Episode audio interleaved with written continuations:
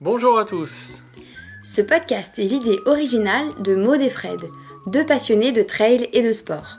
Ici, on parle de motivation, de conseils, de coups de pouce quand vous êtes au plus bas, De tout ce qui vous fera accomplir vos objectifs sportifs, peu importe l'ambition que vous avez.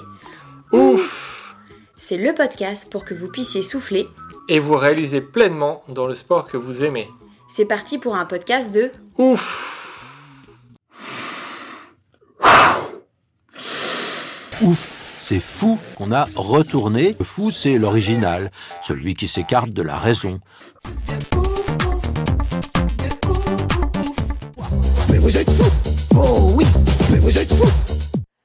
Bonjour à tous. Pour commencer, on vous souhaite une très belle année 2022. Bonne année à tous. On vous souhaite plein de nouveaux objectifs, plein de courses, plein de nouvelles histoires de trail à écrire ensemble. Et d'ailleurs, aujourd'hui, on va vous parler d'une histoire un peu particulière. L'histoire d'aujourd'hui commence il y a 2512 ans. En moins 490 avant Jésus-Christ, en pleine guerre médique, les Perses envahissent la Grèce par la plage de Marathon. Philippides, un messager grec, est chargé de rejoindre Sparte depuis Athènes pour avertir de l'invasion et demander des renforts. Il parcourt en 36 heures les 250 km qui séparent les deux cités. La légende demeure, personne n'y croit vraiment. Personne ne s'y intéresse vraiment. jusqu'à John Fowden, retraité anglais de la Royal Air Force. En 1976, à 49 ans, il se met à la course à pied avec le club des vétérans. Deux ans plus tard, alors qu'il étudie pour passer un master, il tombe sur l'exploit de Philippides. Son exploit est raconté par Hérodote, considéré comme le premier historien.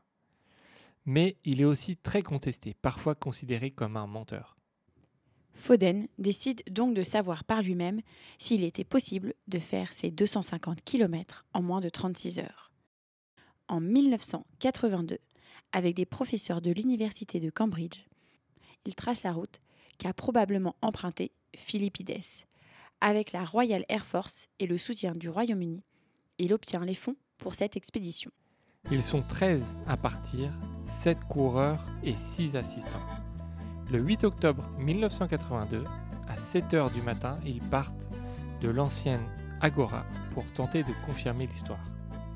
36 heures, c'est 7 km/h de moyenne.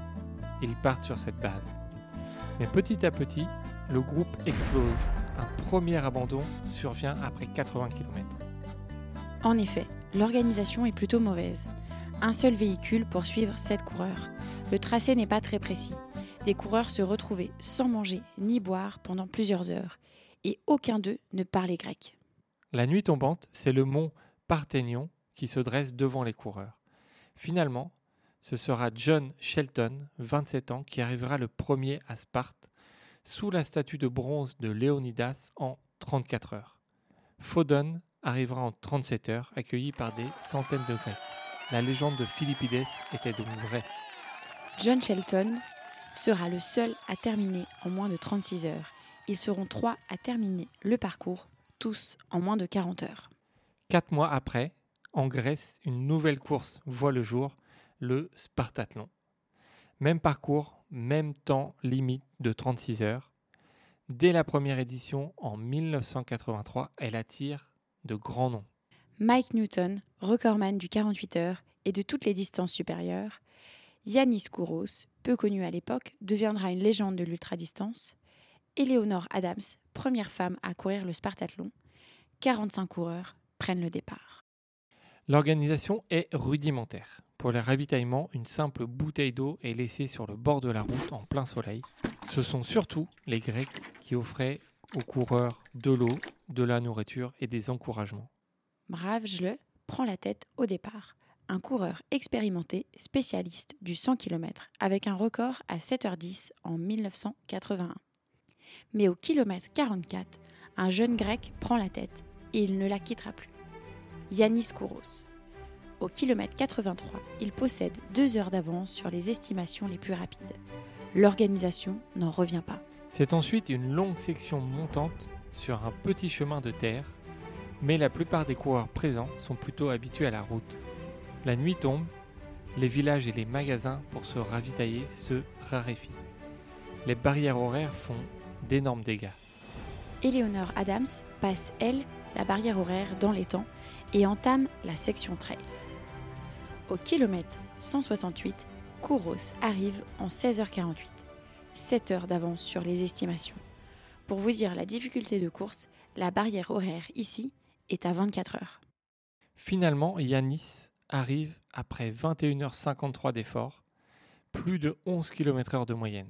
Il reçoit une couronne d'olivier. Trois heures après arrive Dusan Mrajle et six heures après le troisième Adam Fairbrother, un anglais. Eleanor Adams termine en 32 heures à la 9 place, juste derrière un Français, Gérard Stenger. Kouros, inconnu à cette époque, est accusé de triche. On dit de lui qu'il aurait fait une partie en moto. Pour le tester, il sera ensuite invité sur des courses européennes, suivi non-stop par une voiture.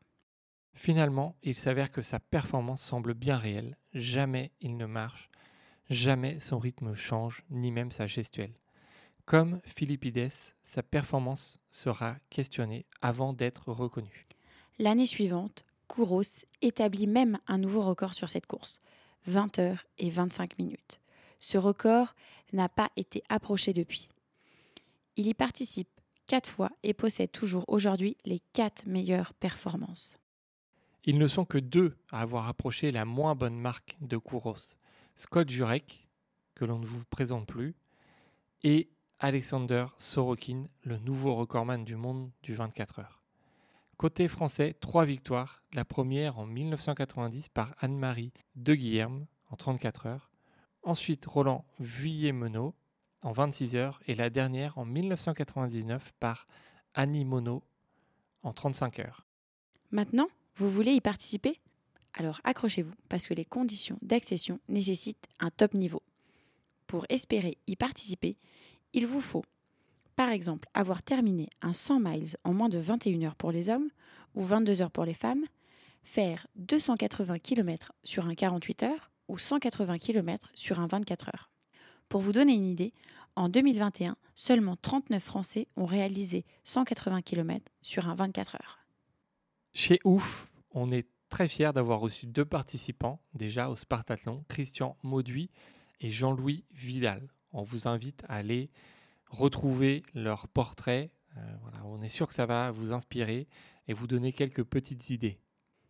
Mais il faut bien ça pour une course avec un tel côté historique. C'est une course légendaire dans le monde de l'ultra-running. Un rêve pour beaucoup. Merci à tous d'avoir écouté cet épisode. On remercie Adrien d'avoir préparé et monté cet épisode. Et on vous dit à très bientôt pour une nouvelle histoire du trail.